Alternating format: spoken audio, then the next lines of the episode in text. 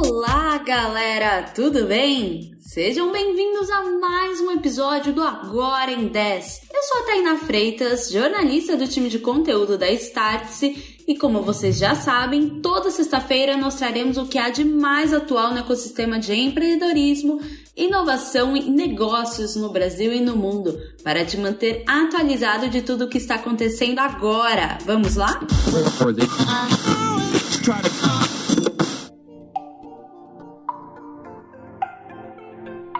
começar com uma enquete? Para vocês, o metaverso é hot or not? Quem está escutando pelo Spotify pode realmente responder voltando. E bom, por que, que eu estou perguntando isso? Há quem continue investindo muito nessa tecnologia e falaremos mais sobre isso hoje. E há quem esteja pivotando e passando a investir em inteligência artificial. Quem continua investindo? A Prefeitura de São Paulo lançou um edital de 10 milhões de reais para realizar uma virada cultural virtual no metaverso. Para quem não conhece, a virada cultural é um evento anual que acontece desde 2005 na cidade e reúne artistas, shows e muito mais. Neste ano, o evento acontecerá entre os dias 27 e 28 de maio e há a expectativa de receber um milhão de pessoas no metaverso e promover 24 horas de programação cultural, tecnológica e inovadora. O vereador questionou a medida e o valor do edital, pois, segundo ele, apenas 20% da população brasileira tem acesso ao metaverso.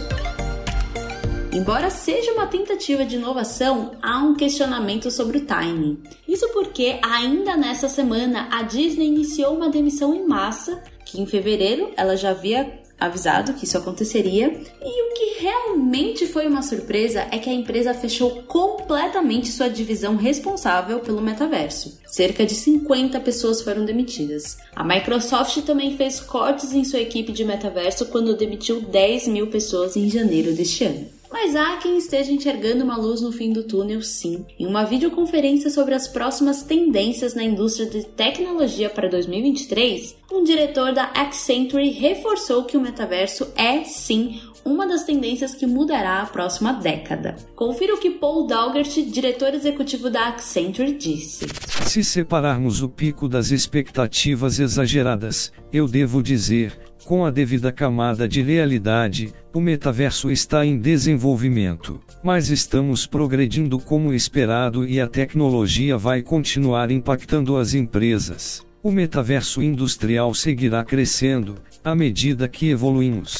E embora o metaverso ainda seja algo incerto para um futuro próximo, devemos olhar com atenção para o metaverso industrial sim. Segundo uma pesquisa da ABI Research, o metaverso industrial terá um pico iniciando agora, em 2023 até 2024, enquanto o metaverso comum deve experimentar uma alta apenas em 2026. E o que envolve o metaverso industrial? Os óculos de realidade mista HoloLens 2 da Microsoft, que falamos no Agora em 10 anterior, número 109, são dispositivos que farão a diferença nesse caso. Na prática, o metaverso industrial permitirá que as pessoas interajam e trabalhem independente das fronteiras geográficas. Se uma máquina parar de funcionar, um técnico da Suécia pode ajudar um técnico em São Paulo que utiliza o HoloLens 2. Na prática, o técnico na Suécia passa a ver e ouvir tudo sobre a visão do profissional em São Paulo, e isso ajuda a diminuir custos de deslocamento, ajuda a realizar treinamentos que antes eram feitos presencialmente, agora eles poderão ser feitos em um ambiente virtual, trazendo mais segurança às pessoas envolvidas. Enfim, o potencial é gigante.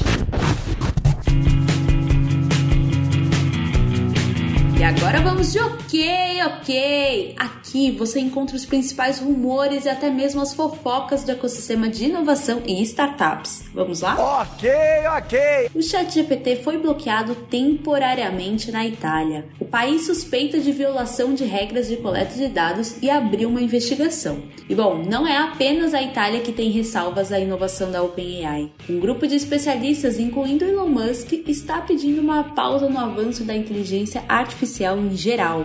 Eles alegam que há uma corrida descontrolada por inteligência artificial que pode resultar em grandes consequências para a humanidade. Eles desejam novos protocolos de segurança e incentivam os programadores a colaborar com governos e órgãos reguladores.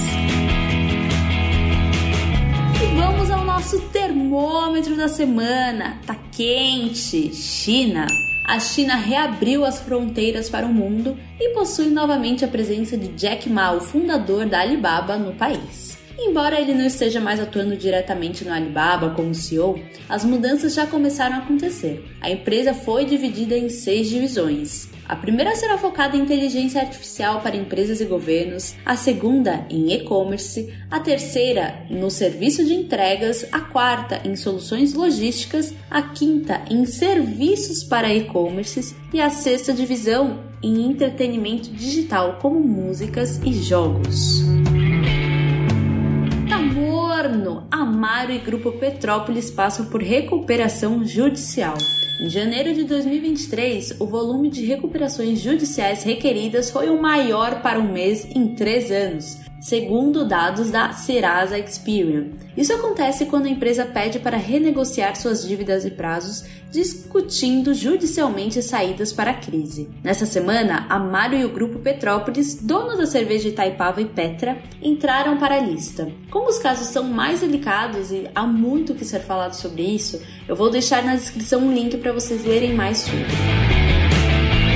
Tá frio! Crise na Fujimi a Anvisa suspendeu a venda de produtos Fugini, que produz molho de tomate, maionese, enfim, entre outros alimentos. A decisão foi tomada após falhas relacionadas à higiene, controle de qualidade e segurança de matérias-primas e produto final, controle de pragas, rastreabilidade, entre outros. E isso foi a resolução da agência, tá? O produto mais impactado é a maionese, pois a inspeção sanitária encontrou o uso de ingredientes vencidos na fabricação. Agora, a questão que fica é: como a Fujin irá se recuperar dessa crise? Estamos preparando um artigo sobre isso lá no starts.com.